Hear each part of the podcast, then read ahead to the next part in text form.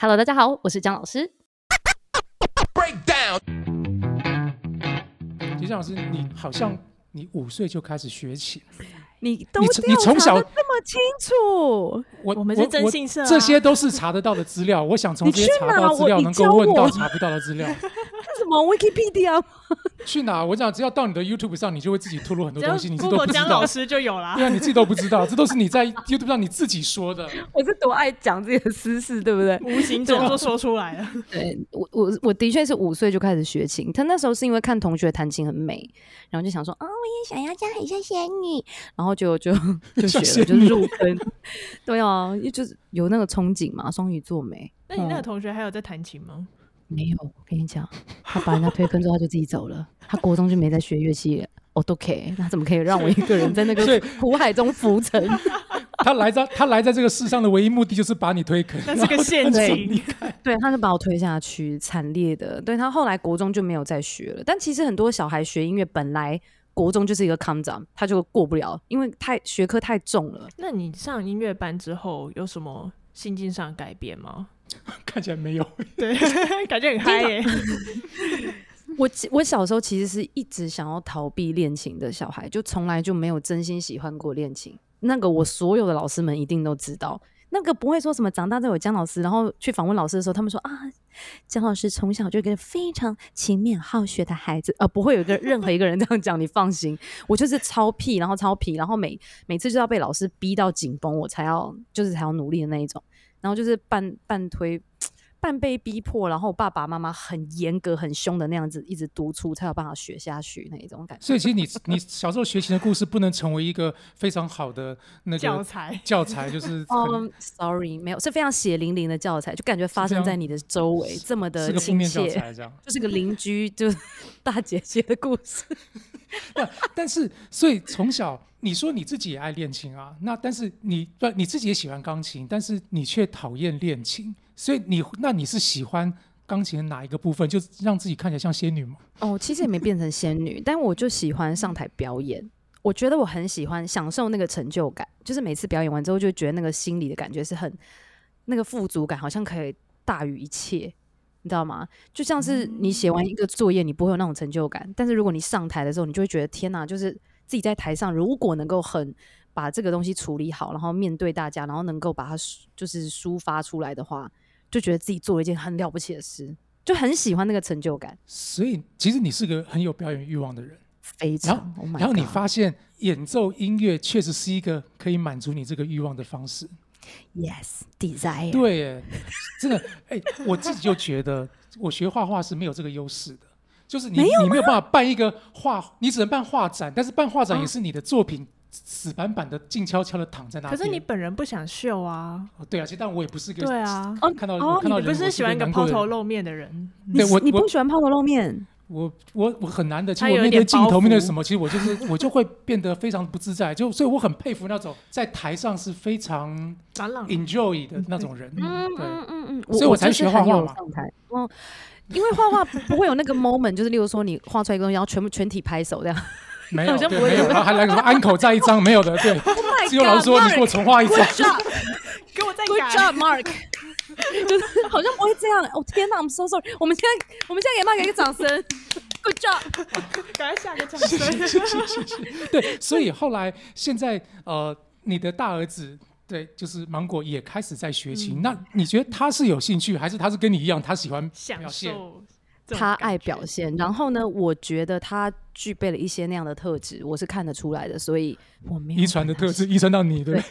对我没有管他想不想要，I don't care，就是你觉得他具备那个特质是什么特质啊？就是他喜欢表演，喜欢上台，而且我看过他上台，他非常的沉着稳、沉着冷静，然后完全不怯场，落落大方。然后当他在很紧张的时候，他可以很冷静的告诉自己说：“我现在好好表现。”他可以自我要求。然后呢，平常陪他练琴，我凶到一个炸掉。我跟你讲，我真的凶到炸掉。是那个我的伙伴看到他就会说：“你就是我最怕的那种钢琴老师。他们就觉得说，天呐，怎么那么凶？而且他说我比他遇过的所有钢琴老师都还凶，因为我们有个伙伴有学钢琴学了六年，他后来不学，他说老师太凶。可他看到我之后，他觉得我比世界上任何一个人都凶，我真的很恐怖。我不是像大家想的嘻嘻哈那样，我觉得面对一个专业要有所要求的时候，你必须严肃而且震惊的传递那个讯息。但是你这么严肃是才会被尊 尊尊重，我觉得是，我觉得是，嗯。但是你你是对你的儿子特别的严格，还是你对别人的儿子也这样？没有，我只对我自己小孩这样，因为 别人的小孩你不谈，那是你爸妈的事。哦，你的小孩不谈就是你，就是就是我的事。对他，所以我我非常严格要求他。那因为我发现，我就算他跟我小时候感感觉很像，就是我虽然说我爸妈很凶很凶什么，可是你可以感觉到我完全不记恨，我也没有任何阴影，因为我觉得他们只是在面对我这个学习这项事物的时候，很严格的要求我，可是。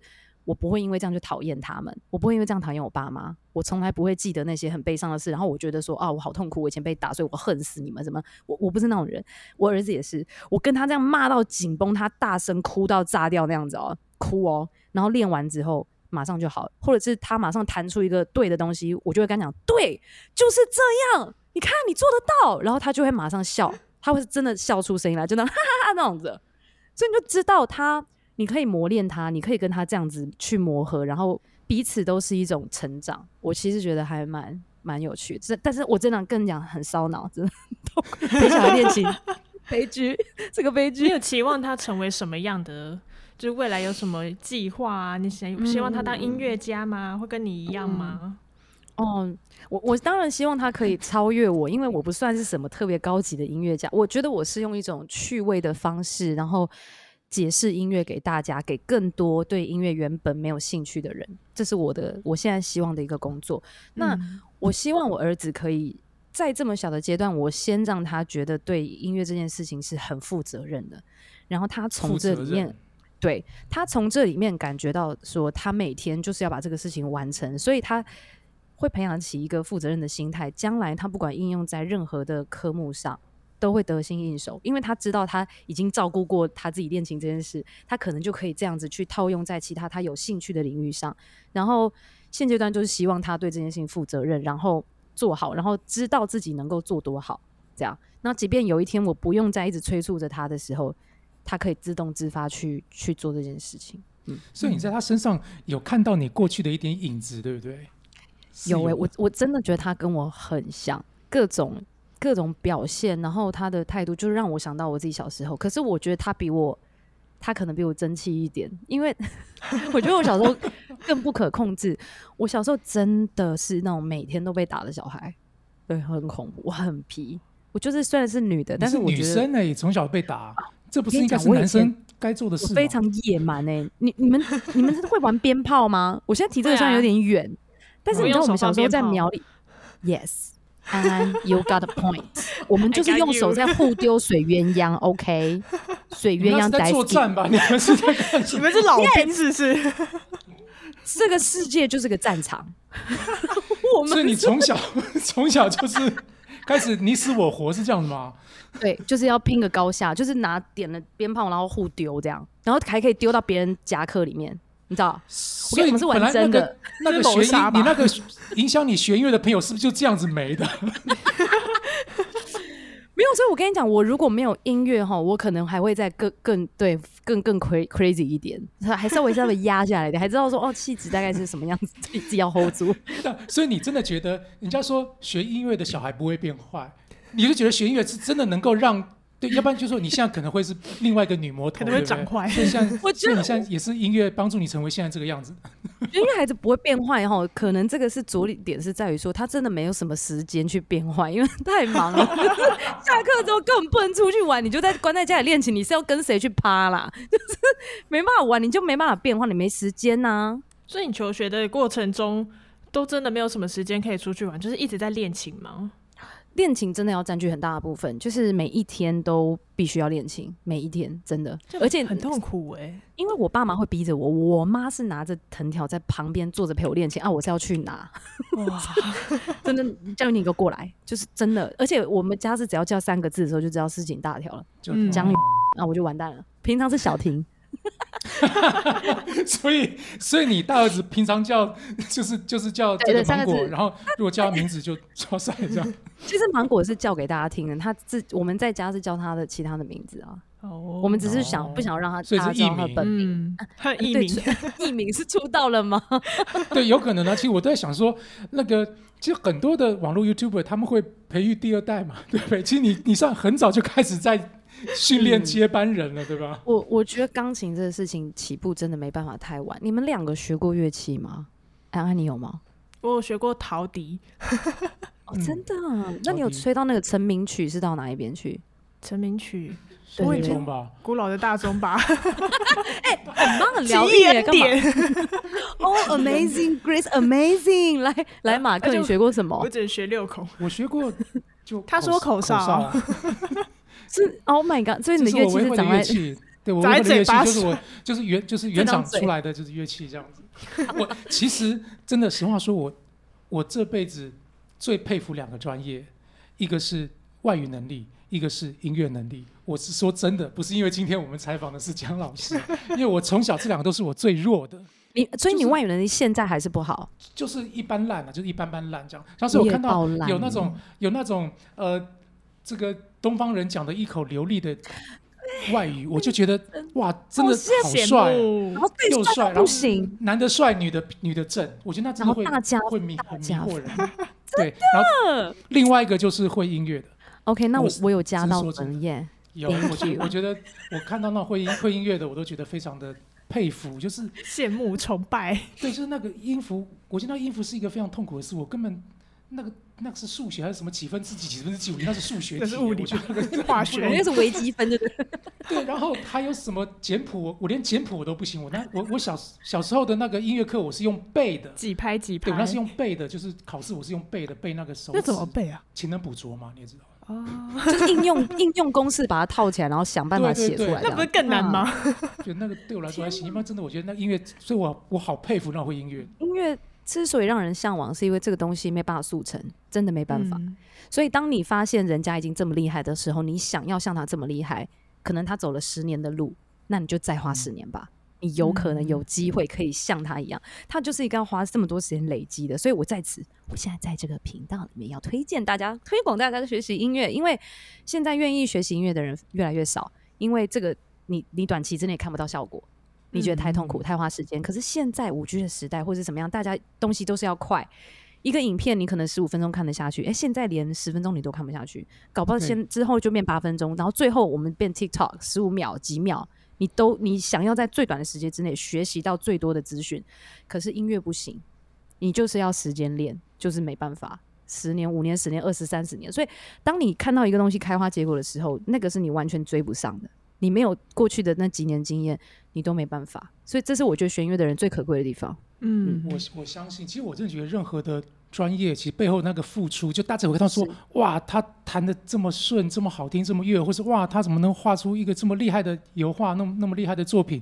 其实背后真的就是台上十分钟，台下十年功，这是真的。不过这边我觉得倒是也想再问问看，姜老师，你以一个自己学音乐，你又是一个学音乐孩子的娘，你有没有一些建议去跟现在很多父母都望子成龙、望女成凤，就是这些想要让自己的孩子学音乐的这些父母，给他们一些什么建议，或是这些孩子你该给他们什么样的建议，才是一个正确的态度？赶快逃放炮，我我觉得热水这样，炸死你同学，对对，毒死别人，你的小孩就成功了。你就成功了。哎、我不可以，等一下，等一下，你们会不懂得分辨这是开玩笑还是怎样啊？大家听众要分辨一下。我觉得很多人不愿意开始学习，或者是愿意之后，他们最想找的就是一个类似像停损点的东西，就是我怎么知道我的小孩适不适合？如果哪一天他不适合，他什么时候要停掉？或者是他们觉得花了这么多钱栽培小孩学音乐之后，他们不愿意放下。如果小孩没有走到他们想要的那个样子的时候，他们自己对自己是没办法去缓解掉那个情绪，因为他觉得我已经花那么多钱了，你以后不给我走音乐，那不然想做什么？你怎么样了？就就会这样。那那个期待值太高的时候，其实对孩子来讲也是一个压力，对父母来讲也都不是一件快乐的事情。但我会觉得说，就像我让我小孩自己学学琴是一样的道理，就是我栽培他花这么多时间，或是花花的金钱等等等，那那最重要的是目的是培养他对这个东西的负责任的态度。那你学习音乐过程中，你学习到了很多其他东西，例如说是对艺术的鉴赏力，对于自我嗯自治的一个能力，自我负责，然后跟学习孤独自处、解决问题的一些能力，这些技法哈，你学到了之后，他又不会不见。即便他以后不用音乐来做工作，其实他做其他工作搞不好也更好，而且他建立起来的那些音感还有美感。他天生就是会比别人，我觉得会再好一些。所以你觉得他是他应该要去学音乐，而不是说他一定未来要走音乐这条路，是不是？我觉得大家学音乐之后，就一定会觉得说，你以后就是要走音乐这条路。对啊我在想是不是因为太贵？因为投资成本太高了，要花那么多时间我，给你补数学，我会叫你当数学家吗？不会嘛？那、你干嘛跟我补音乐？你就觉得我要当音乐家？啊，可以当会计啊？你们都当了吗？你们都当精算师了吗？我没有，数学我数学很烂，全能估价王吗？就是再高一点。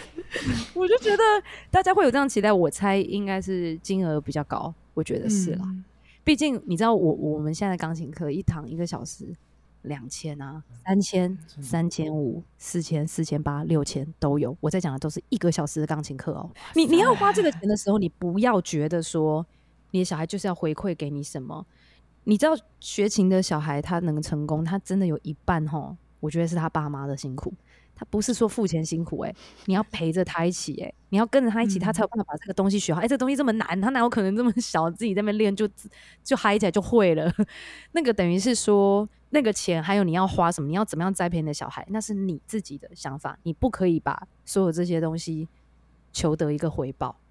我觉得就是会常常听到学音乐的家长可能都会讲说，你长大以后要怎么回报我？我花那么多钱栽培你，我想要听到这个时候，小孩子一个想法是索说，对情绪勒索，你会觉得说，我又没叫你这样养我，你自己要这样养我，然后你又叫我还你、之类的，所以这个可能是第一个父母要放下的点啦。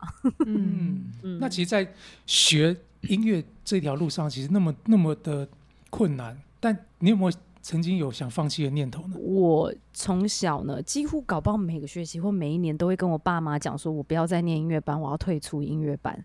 反正那个时候你这样子讲，你没特别想说你的退路是什么，你只觉得很辛苦、很烦，不想再练琴，很痛苦，就想要脱离，所以就会讲要退出音乐班。但我爸从来不鸟我，他完全忽视于我的 求助。我说，哦，我超讨厌小提琴，因为我父修是小提琴。那我就觉得小提琴这样啊，练琴的时候超难听，一直走音，我就觉得很烦，因为我就没耐心嘛。然后我就说我可不可以换别的乐器？然后我爸从来就不鸟我。有一天国中的时候，他突然跟我讲说：“小婷啊，那个你不是说你不想学小提琴吗？那不然你还想要学什么乐器啊？”我想说啊，我爸，我爸终于听见我的声音了。我那个时候就想学长笛，啊，吹长笛都很漂亮嘛，感觉嘛，这样嗯哎、很优美没这样。有气质。然后我说：“爸，爸爸，你你跟我换乐器了吗？真真的吗？”我爸说：“我是试探你的，因为我就想看你长这么大，你有没有一点用？你看你脑袋还是这样，你还是怎么？这骗我哎、那反正 anyway，我就是一直跟我爸妈说我要辞退，但是就是不行。那我后来回想起来，就是我觉得他们觉得我适合走这条路，觉得我有一点天分，所以他们替我坚持我自己在孩童时候还不够成熟的部分吧。你爸妈是学音乐的人吗？我爸妈都不是学音乐的人，可是我爸以前啊，我爸以前玩 band，在高中、他是鼓手，哦那还不是学音乐的人吗？他们都自己懂枪懂自枪啊。然后他他演出就是演出一次然后就解散的那种，就是学校的那什么校庆啊、演员会啊，懂枪懂了枪懂枪懂懂大懂大，然后就结束了，然后就成就是成团演一次，然后直接解散，原地解散。但我爸是发烧友，他哦非常热爱听古典音乐，他有那种真空管音响，几百片的 CD，真空管 CD 有够贵，然后他就很热衷在听那个，每天晚上他都会听那个 CD。哇塞，所以是不是我有个这不知道是不是刻板印象，就是就我们一般正常人知道的那些音乐大师，他们都有一个非常恐怖的父母，是这执着的，对，就是我跟你讲，一定有人不是，但是我告诉你，八九不离十，真的很多学音乐，我我自己看到的现象，学的非常好的，他的爸妈绝对不是省油的灯。我跟你就学的越好的爸妈越恐怖。我 跟你讲，他们必须非常花时间陪伴孩子，才有可能让小孩子在很小的时候就到一个很卓越的程度。哎、那个小孩，我跟你讲，我儿子现在二年级。他那个有一些二年级的小孩谈到这样，谈到我都觉得比国中生还要厉害。那个爸妈每天是陪哦好几个小时练琴，他爸妈都不用工作啦，在家工作啊。其中一个几乎都没有工作，我是认真的，真的常常其中一方没有工作，全职照顾这个孩子，陪他练琴，陪他上课。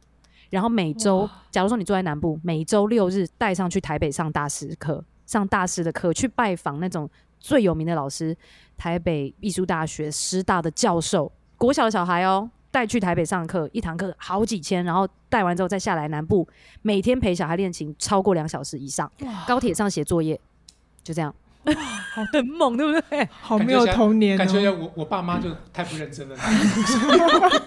哎这个节目不是在挞伐那些不认真的爸妈，我是说没有没有，我们没有没有，每个人都有他只会口的路嘛哨，每个人都有他的。我妈只让我学陶笛。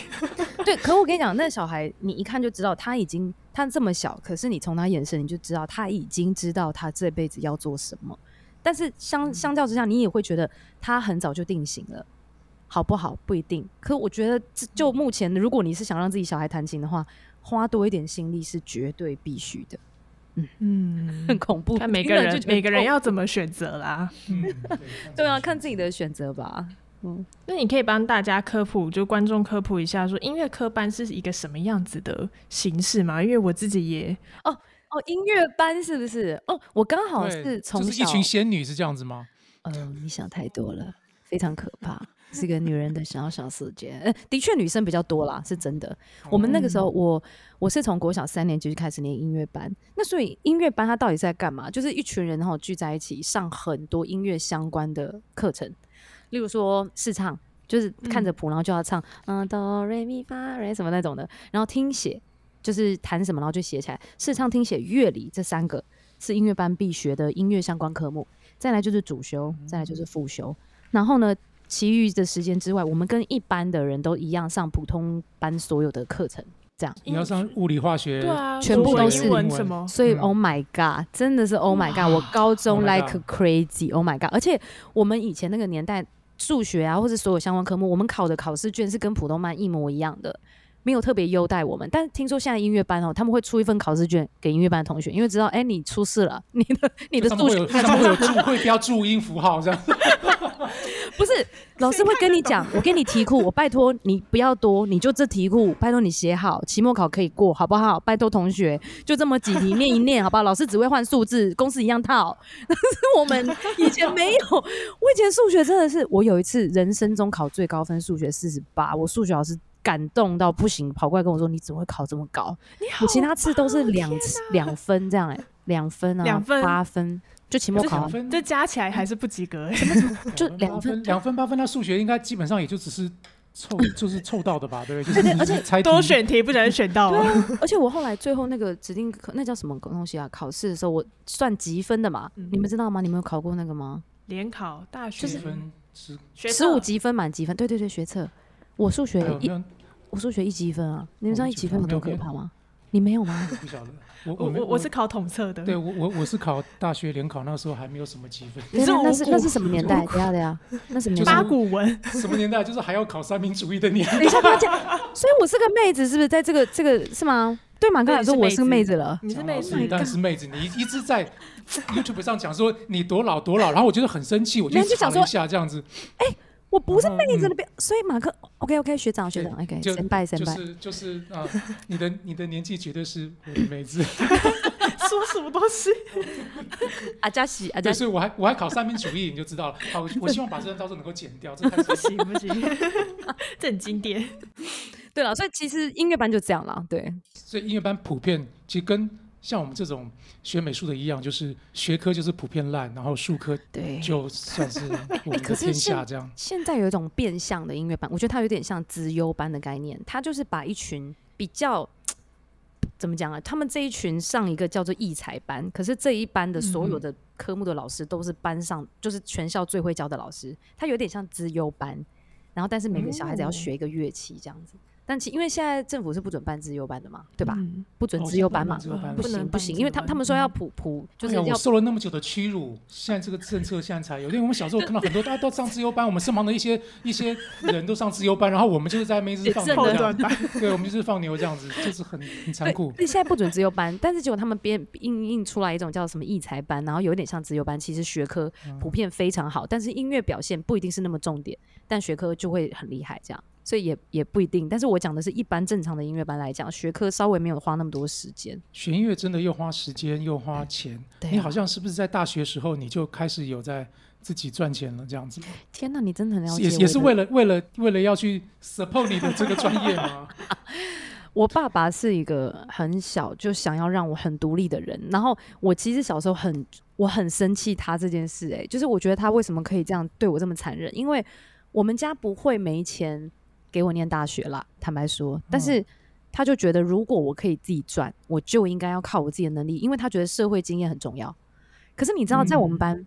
没有一个人像我一样，大学就要出来赚生活费，而且是所有的生活费，他是一块钱都不给你。我大二就这样，哦，所以他他不给我任何的钱，他就说，他就真的是有一次在吃饭，他就跟我讲说，哎、那个从下个学期开始哈，你就自己赚生活费，然后就不给你了。我说爸，我现在一个月我只能赚四千块，因为那时候有家教嘛。我说我只能赚嗯四千块，可这样吃饭也不够啊什么。他说，那你就去多赚一点啊，反正我就是把这件事情传达给你而已，我没有让你选择。他真的这样跟我说，然后我记得那一餐饭我是完全吃不下，就是吞不下去那个饭，我我一直吞到我自己的眼泪，我真的是这样觉得，因为为什么我会觉得我很不公平？为什么那么辛苦？为什么别人不用这样？我就一直很怨天尤人就对了。可是 anyway，就从那一个学期之后，我就真的自己赚生活费，我就去多兼一点学生，然后然后所以我的社会经验等于是非常早就开始，所以之后拍很多影片关于什么。钢琴老师啊，或各种生活百态那种东西，其实都是从我自己的这些经历里面得到的东西，所以把它写成剧本这样。我有看过有一集，就是你有提到说你在大学时候去上课，然后教到一些很让人崩溃的学生。其实我觉得应该崩溃的应该算是家长。你要不要提一个你印象非常深刻的？我我觉得那时候为了钱哈，是真的，也不是说到那么没尊严，但是的确很多时候你这么小，你不懂得怎么处理，跟人家应对进退，你还你你才几岁而已，人家如果跟你说，哎、要杀价要干嘛，你常常会被不讲不出话来，因为你还很嫩，嗯然后你很菜这样子，嗯然后我我觉得最过分的就是，我想马克老师应该知道我要讲哪一个，就是我去、去教那个学生，然后那个是一个小时我收八百块，然后我骑摩托车要骑半个小时去他家，然后我第一次去呢，他们就是很有钱，就是，对，就是他，很有钱的家庭，然后那个妈妈就是在旁边一直贴那个奖状，然后就撕奖状这样啪。然后就贴他儿子的奖状，贴了整面墙。我心里想说，我现在在上钢琴课，你有需要一定要现在贴奖状吗？然后就很吵，我就觉得算了，好，没关系。伴奏啊，对，然后他他儿子还跟我讲说，哦，老师，我跟你说，就是就是，反正妈妈也跟我讲，她说我儿子很挑，所以你要不要成为他的老师，我得等我儿子上完这堂课，我再决定要不要继续跟你上。我说好，没关系，我就当做就是当做是给人家面试还是什么鬼的。然后上了课的时候呢，那儿子还跟我讲说，老师，我跟你说，我们是双语的学校哦，所以其实就是我英文比较好，我中文不太好。我说哦。哦，你也可以用英文讲啊，你也可以啊。我想说，嗯，I don't care。然后，然后就继续继续上课上课，然后，然后呃，反正上完那堂课之后，我我没有觉得这个家人很尊重这个钢琴课啦，反正就是 anyway 就是算了。然后八百块他还没给我，然后我就先走了。然后后来他就说，哎、我儿子还蛮喜欢你的，想要继续跟你上课。然后就约礼拜几，然后结果我第二次去他家的时候就没有就没有人，然后就被放鸟。我就想说去哪里，然后我就问他们，说啊。呃，老师，我们今天学校有足球比赛，所以就是就是没有要上课了。他也没有讲对不起，他可能有讲不好意思那一类的吧。他就说，那我们就这个不礼拜不上课，那就下礼拜一样的时间再上课。然后我已经到他家，我就觉得好，那我就回去。然后在第三次的时候，我去他家，他阿公阿妈在家，然后呢，他也不在家。他说啊，他们没有跟你们讲吗？他去什么葡萄牙还是西班牙？我忘了，反正他已经出国了，还出国了。第三次也放鸟，然后我整个火大。我就想说，我不要交了，因为我还先打电话给我爸，因为其实很痛苦，我也不知道要找谁询问，我就问我爸说：“爸爸，你觉得这个学生我还要再继续教吗？”我爸说：“不尊重人的钱，你绝对不能赚。”那我那时候就觉得，嗯对我不要把我自己搞到这么没尊严，所以我那时候就想说，我不要教了。就我家长就说：“哎、我儿子还蛮喜欢你的，那不然老师我们再约一个时间。”我说：“不行，我很忙。”他说：“哎、我是看我儿子这么喜欢你，我才这样跟你讲的，不然是一般老师的话，我早就就不要就不要了。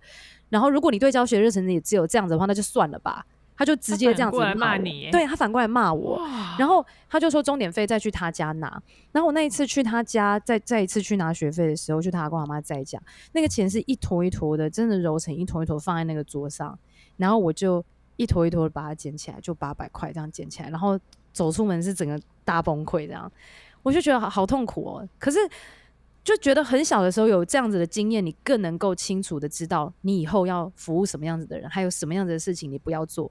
所以我一直到现在我都觉得我是一个很很算是很逞强，可是如果让我觉得不尊重的事情，我不管怎么样我都不会做，因为我觉得那是做人最基本、最最需要得到的一个基本的东西嘛，嗯是吧？对啊，对我其实那时候听到你讲这个故事，其实我我真的身为一个旁观者，我真的非常非常的气愤，然后我也觉得当时你你还真的就是忍下了，然后把你该得的钱拿回来，即便他们这么的，我觉得不尊重人。但是万没办法欸般羞辱。你觉得如果是你，你会怎样？拿去丢那个阿嬷的脸吗？就是好像也不是阿嬷的问题，我会想办法从阿妈那边再多拿一点钱，你要干嘛？反正爸妈都不在，对不对？气死我勒索阿妈，还少了两千呢。气死了，这样。不过真的，我觉得那个那个是很不尊重人。我我比较因为可能我觉得一方面因为你的经济能力是好的，所以你可能在某一程度你是比较优越，但是你这个优越反而带来一些不尊重人或是一些高傲的气息，其实这是更让人感到讨厌的。我觉得那个嗯是一个失败的教育，不管他在任何的专业上面发展的怎样，但我觉得不会做人哈，这件事是最嗯根本的。那我这辈子就不会欣赏一个不会做人的，我管你是有钱人还是什么人，是有不有钱，嗯你不会做人就不行。所以我们对于小孩的教育也是一样，你不会做人，你其他不要学了，你都不要学，你对老师一句不尊重，你你绝对是完蛋，就这样。对啊所以所以真的。你老爸是很有先见之明的，真的在那时候就是真的让你尝试这些社会化。嗯我相信在这个过程中一定改变你很多价值观，很多的感触都在那时候体验到。最最想要的就是去吃那个吃到饱的火锅。你们知道台中常常看到吃到饱可能三六八嗯吗？在我们学生时代，跟我去吃那个火锅，对我们来讲就是 Oh my God，是无比的大餐，是从天哪、高档这么高档，我的天哪、米其林八星。同你学有到八星吗？期期末考考完之后会想要去去就是庆祝一下，然后大家会说，那我们去嗯吃那个火锅店，就是吃到饱火锅店。我从来都没有办法去，因为我连那个三百多我都不敢花，我真的不敢花，因为我每学期的期初就要开始想办法存钱，存到期末的时候我缴得起。一次六个月的房租，那我没有缴得起房租，我就嗯完了嘛，我我没地方住嘛，嗯那都得自己赚嘛，所以那个时候我是从来就不敢去参加同学的聚餐，然后会曾经那种一条面包就是法国面包长长的，然后就可以分三餐，早餐一节，中餐一节，晚餐一节，这种生活我是过了很久很久的。好苦啊，好好励志，好励志。对，可是而且重点是你 有感我家触是不是？对我家不是没有那个经济能力，但是我是很在求学生活中是过得特别辛苦，所以我觉得我很能够理解很多人的家里状况不是对啊。不是很好的时候，或者是我看到那些有钱人这样子的时候，我会觉得他们其实很可怜，因为他们没有过过像我这样的生活，他们的人生经历少了非常多，他们也少了很多同理心跟理解社会很多底层的心情跟那个温暖的程度。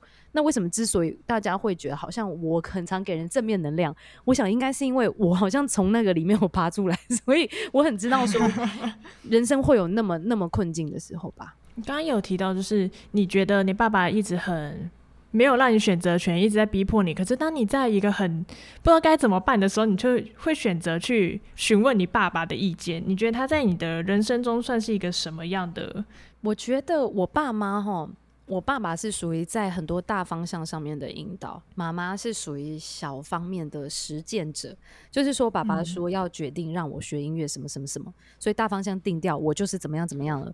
然后妈妈就是去每天逼迫我练琴，类似这样这样。那所以，所以很多时候，我觉得虽然我妈陪伴我的时间是很多的，但是人生中有很多转机或者转变的时候，我会想到的是我爸跟我讲几句很关键的话，就像是嗯我学科很烂，可是我爸妈没有责怪过我学科很烂这件事，因为我爸跟我说，你不可能什么事都做得很好，但是你人生一定要有一件事情强到任何人都拿不走。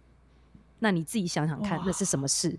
那你就做那件事就好了，你做好那一件事就好了。所以我的数学这样一直零分零分零分，我我爸妈是不会这样，但是你必须钢琴弹好，而不是说你一直零分零分，然后你钢琴也没弹好，那你就稀巴烂，那就是不行，那你就是不知道你自己要什么。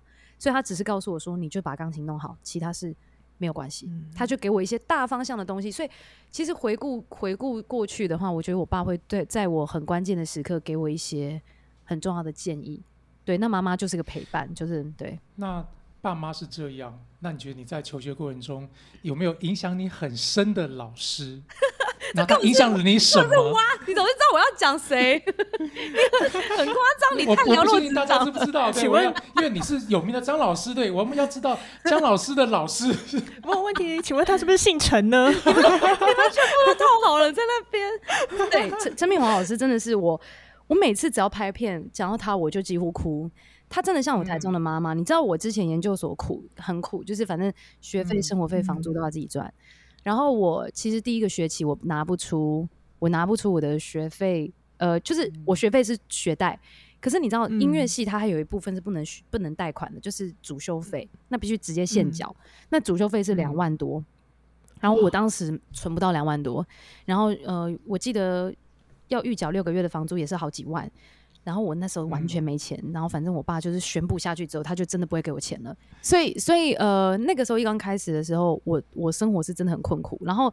我的钢琴老师知道我自己要完成这么多部分的钱的事情，他就跟我讲，他有一次就说他不想要再看到我这么痛苦，因为我会焦头烂额，就是每天就是花很多时间需要念书跟练琴，然后又还要再赚钱。然后他就说：“我借你十万好不好？就是你你现在都不要还都没有关系，我也不会跟你生利息，随便你怎么样，我就借你十万。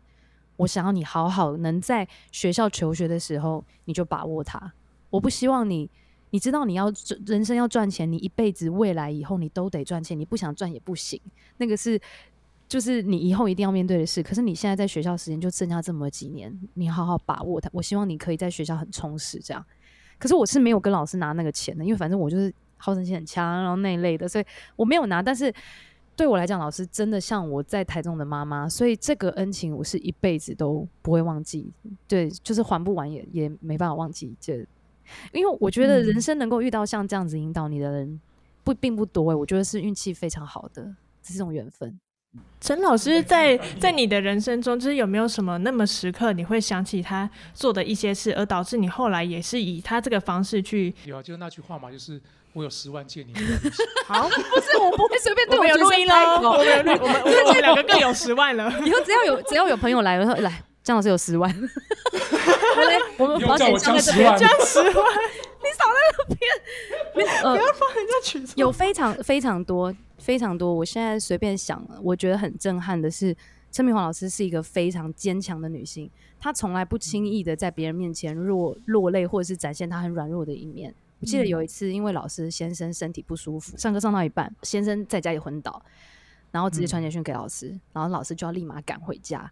然后，可是那一阵子，其实老师先生的状况都非常不稳定，但是他从来都没有在我们面前表现过什么，他照样上课，照样做他每天该做的事情。然后是我自己问老师说还好吗？什么什么什么的时候，老师会跟我们讲。但老师跟我讲的时候，我是一直哭一直听，因为我都觉得为什么你可以这么坚强的面对，然后对我们还是这么尽心尽力，可是你从来没有让我看到你这么软弱的一面。然后我就觉得说，我要成为像老师一样这么坚韧不拔的女性。然后再来是老师，他是一个会说会说对不起的老师。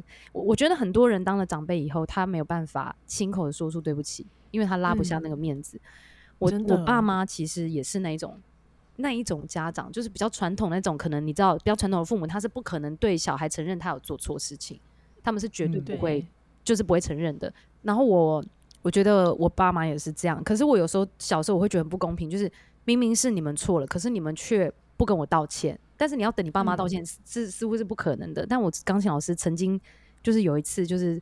他教学太急，急到不行。他跟我一样好急哦，我们俩好像急到不行。然后他又很很生气、很愤怒，然后我又弹不出来，然后他又觉得时间已经要到了，他又赶着要去哪里，然后所以他就他就爆炸，然后就说：“那不然你换曲子好了啦，反正弹不起来怎样怎样怎样。”然后我就觉得很很伤心，因为我们努力很久要一个比赛，可是比赛就已经要到了，可是那个是我梦想要弹的曲子，然后老师竟然叫我换，然后我就一直哭啊哭啊，走去一个大树底下，然后坐在那边哭哭哭哭，然后我就想说，那不然换什么？到底怎么办？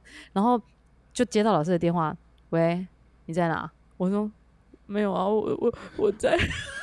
你在树下哭，然后老师就跟我，老师跟我说，对不起，我刚刚太急了，我以后应该要注意上课时间。如果后面要有安排什么事情的话，我就应该要好好好好处理好，然后下次再听你弹或是什么。我觉得就是我这次处理的不好，我们不要换曲子，我们再继续努力把这首练好，我们一定可以。这样。哇，我后来以第二名零点二分输给我的学长，就是在那个、嗯那一次比赛里面。但是，但是我在很多的细微的里面，跟我老师学习到这几个点，是让我觉得我一辈子一定要这样看齐的。哦，好棒哦！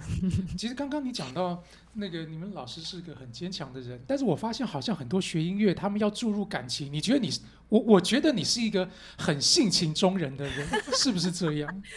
我是非常是真的，我我还想说，我会不会做这一个工作做久了之后就不会这么性情中人？因为你知道，其实对着一个冷冰冰的机器，然后你要能够讲到讲到一半哭出来哈，其实不是很容易，你知道吗？因为就是也没人，然后也没人共鸣，然后也没人一起哭，然后你可以讲到自己哭，但是我我发现我但是你做到啦，对对，而且还蛮长的。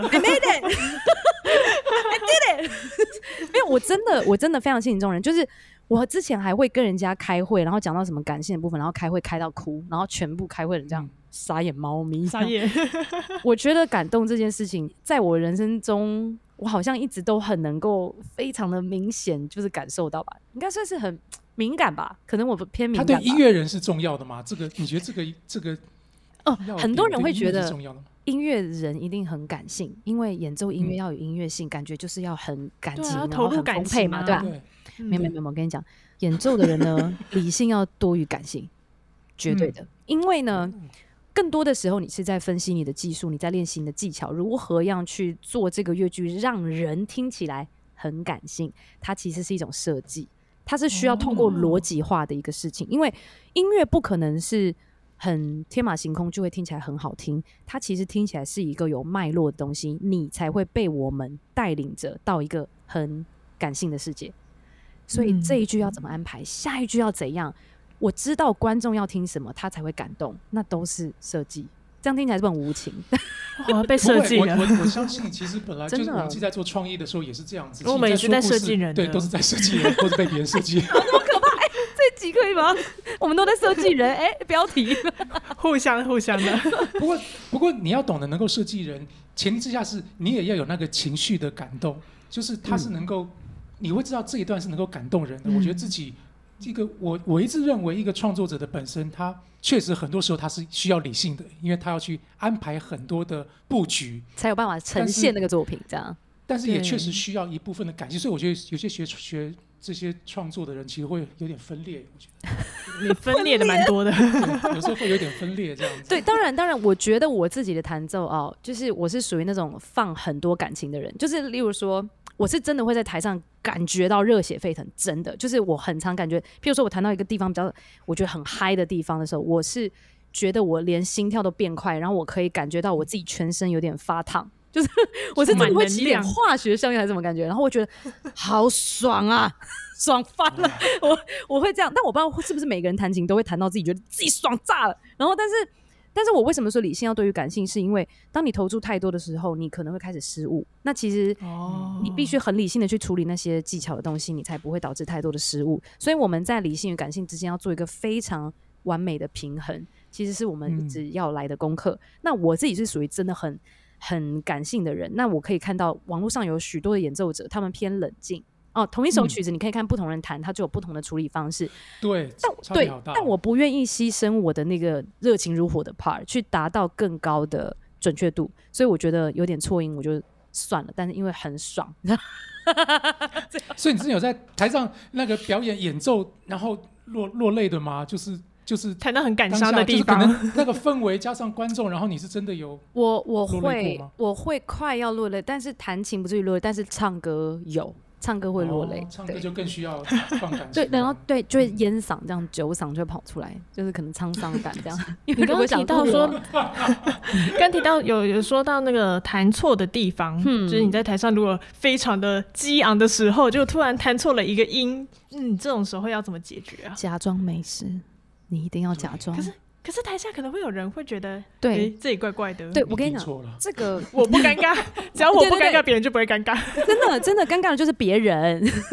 呃，对，尴尬就别人。没有，我跟你讲，一定会弹错音，这个东西实在是没办法，就是我们都是人，这是一定会犯的错。然后我在我的伴奏的生涯当中，很多时候也是要一直去跟自己共处，说如果这个演奏不是这么完美的时候，我如何说服我自己就是告诉我自己说下一次会更好，然后一直去帮自己做一个心理的辅导、心理的重建，这也是一直以来很多年都在做的功课。因为因为这个会非常影响到我的心情，就是假如说我这场表现的不好。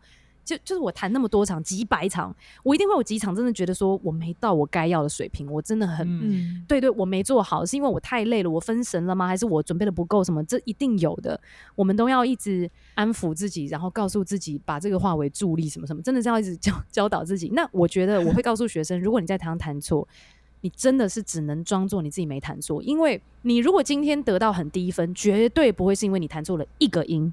可是，如果你整个普遍性很大的不完整，或者是很多的音乐的做法是错的，与这个作曲家的想法背道而驰，那你会很低分。但错一个音，我不觉得评审会介意。所以你就知道，如果我非常享受你这整场的演出，你错那几个音有什么关系啊？不是吗？嗯这不是完美的人都不是完美，嗯我觉得会可以被理解的。对，诶我这边有个题外话可以提一下，就是你刚刚有说到说这个评分标准必须跟比如说作曲家他的想法有契合，但是如果他真的弹得很不错，可是他他的呈现方式并不是跟原本那个曲目就是同个调性，可是他真的弹得很好，这种这种评分会高吗？就这个就不可能叫弹得很好，是真的不可能。是真的你不可能知道古典音乐它是走嗯在什么样子的路上？古典音乐走的是在就是这些作品的精确精准度，再加上你自己的个人风格。可是你没有前两者，你不允许用你自己的那种方式去诠释嗯肖邦，去诠释贝多芬、巴哈，这都不行。所以之所以古典音乐是蛮严谨的，是因为真的很多作曲家的功课你必须遵守它，否则这就不会算是一个。哦对的诠释，诠释这个东西，音乐这个东西其实有标准。我相信绘画也是，很多人看不懂画的人，他会觉得我就是看不出来画的好不好啊，是不是随便乱丢、随便乱撇就可以几百万啊？是不是？但是很多东西是真的有标准在的，我想是可以说出一个标准。那我也可以说出音乐评分一定有哪些标准。首先符合作曲家的那一个。就是所有的要求，就例如说谱上就有很具体的大小声、乐句的做法、速度的要求，然后跟各种的细节的表情变化，作曲家都有要求。在这些要求以上，你可以做出你自己个人的一点点风格，那是允许的。嗯对，不然像肖邦钢琴大赛，它不会这么指标性的比赛，就是因为它真的有迹可循。什么样叫做好的诠释，是可以受到所有的评审一致赞赏的，那个是绝对有标准在的。所以如果上了一课哎、没有对，没有没有那种什么天马行空弹的真的有够好听，但是跟作曲家一点关系都没有，那是绝对不可能的，真的不行，嗯。那就是自己我嗨再我这个小。时赚了八百块，对你算了七十八百块，没有没有我会涨价了这个这个是好几千块的课，这接近万了。我跟你万讲，超过万结了，束结束之后我们再来算，哎，十万十万，马克请帮我月准备结。十万！从里面扣。因为觉得这集实在是太欢乐了，我觉得我觉得好像在上音乐现在的。心情有点复杂，就是听完这些，有一种感觉自己的幻想有点破灭吗？跟我想象中的那种音乐班好像好像不太一样，对不对？对，好，反正我觉得我们因为实在是欲罢不能，我们聊得太开心，太开，心了所以。我们要把后面那一段留在下一期跟大家分享。但后面那一段也是非常的精彩，后面那一段，还有小彩蛋。哦，对，它有个小彩蛋，你刚刚是不是想破梗？我要阻止你。哦，所以要讲彩蛋，对不对？所以你下一集如果不听，其实会非常非常可惜。没对，错非，常非常可惜，所以嗯下集、下集会更精彩一些，必必定收听。聊到很多他在网络上怎么去面对酸民，跟怎么样去运营他的频道，还有他的一些更多的心路历程。非常期待，非常期待。OK，大家好，我是马克。大家好，我是新安安，本集往这条路上的创作者，我们就停在这边，下一集会更加的精彩，敬一定请期待。要听哦，拜拜，下次见，拜拜。